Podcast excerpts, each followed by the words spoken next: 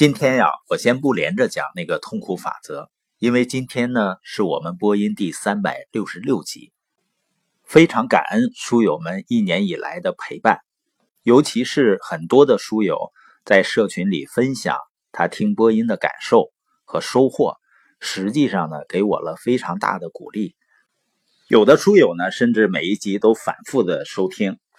当然呢，也有的书友他是根据这个播音的标题来选择性的听，他可能呢一看有的题目就认为自己已经知道了。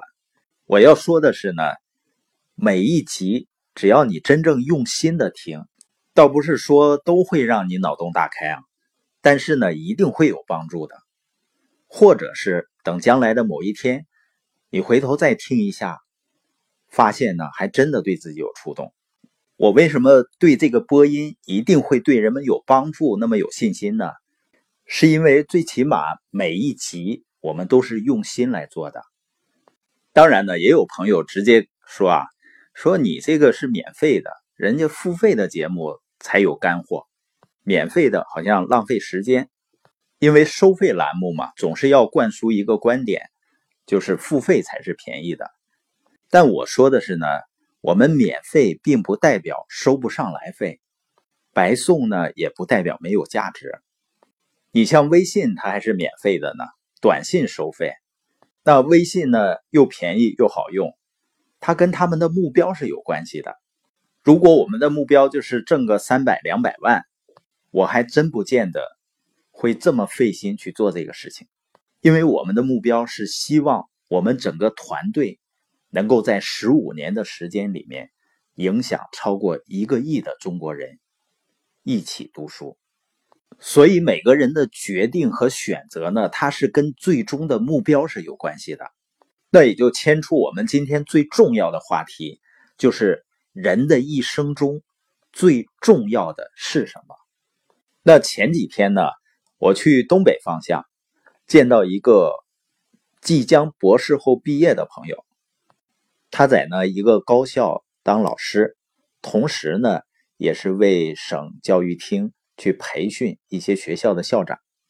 他同时呢也是一个非常虚心的人啊，因为跟我通微信的时候呢，他的第一句话就说：“我是您的学生。”你看啊，从知识的量上来说，我肯定是不如他的，因为今年他将近四十岁，那么他一直在学习。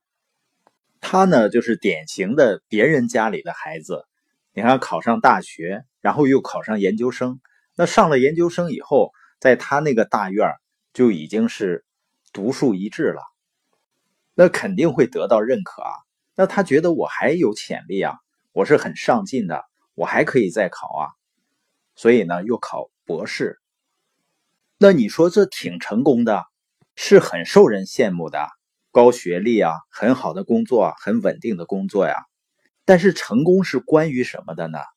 成功不是关于别人如何看待的，而是关于你内心感受的。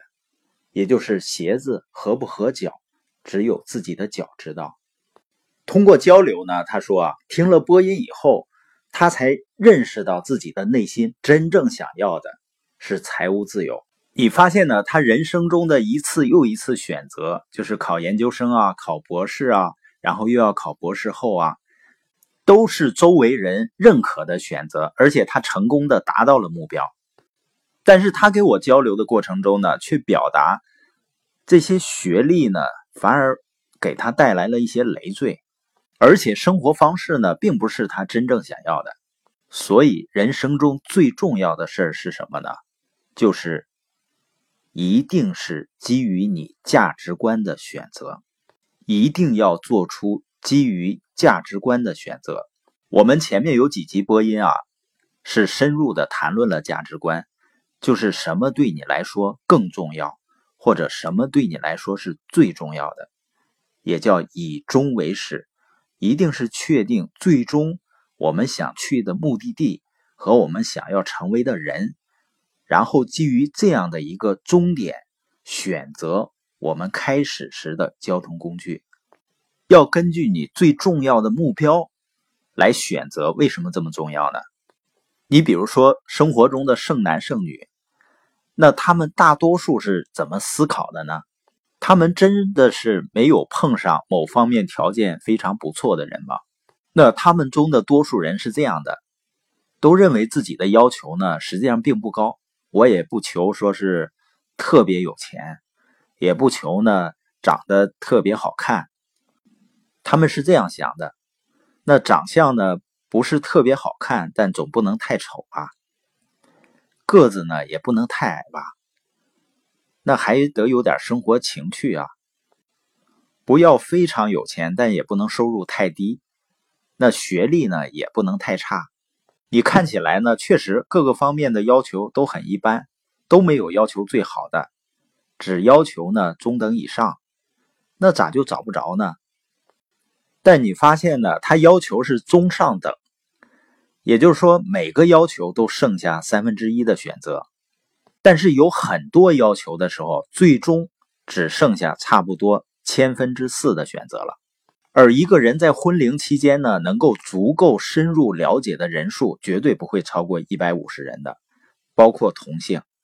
那么千分之四五的概率，就说明得二三十年才能够遇到。那还没算上另外一个因素呢，就是对方也在挑啊。那那些没剩下的人，他们是怎么想的呢？他们的思考模式是这样的：对方只要满足其中最重要的一条，所以呢，基于价值观的选择非常简单，就是盯住最重要的，而不是那些不重要的。